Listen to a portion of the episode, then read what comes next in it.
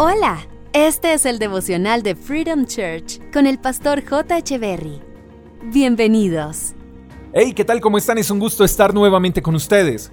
Isaías capítulo 33, verso 24 dice, El pueblo de Israel ya no dirá, estamos enfermos e indefensos, porque el Señor perdonará sus pecados. Lo primero que nos enseña el pasaje es que el pecado enferma y nos deja indefensos, sin protección, y es por medio del perdón de pecados que se logra la sanidad y la protección.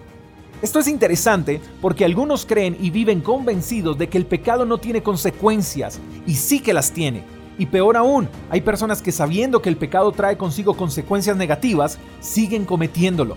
Y algunas de las situaciones difíciles que quizás podamos estar enfrentando en esta vida podrían ser consecuencias de nuestro pecado.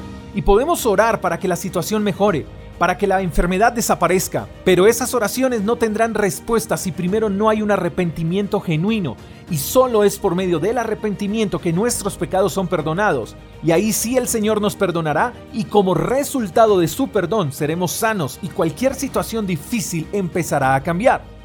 El pueblo de Israel decía, estamos enfermos, estamos indefensos, por todo lado se escuchaba queja y cuando las cosas no mejoran, Dios se convierte en el malo del paseo. Él no nos escucha, Él nos olvidó, Él no tiene misericordia de nosotros y el problema no es Dios, el problema es nuestro pecado.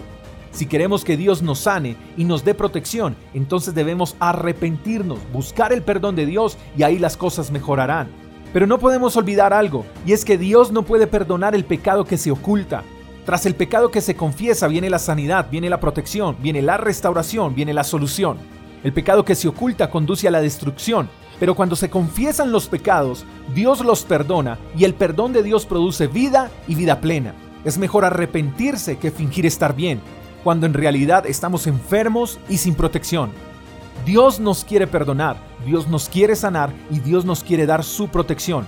Solo estamos a un acto de arrepentimiento para recibirlos. Te mando un fuerte abrazo, espero que tengas un día extraordinario. Hasta la próxima. Chao, chao. Gracias por escuchar el devocional de Freedom Church con el pastor J. Echeverry. Si quieres saber más acerca de nuestra comunidad, síguenos en Instagram, arroba Freedom Church Call, y en nuestro canal de YouTube, Freedom Church Colombia. Hasta la próxima.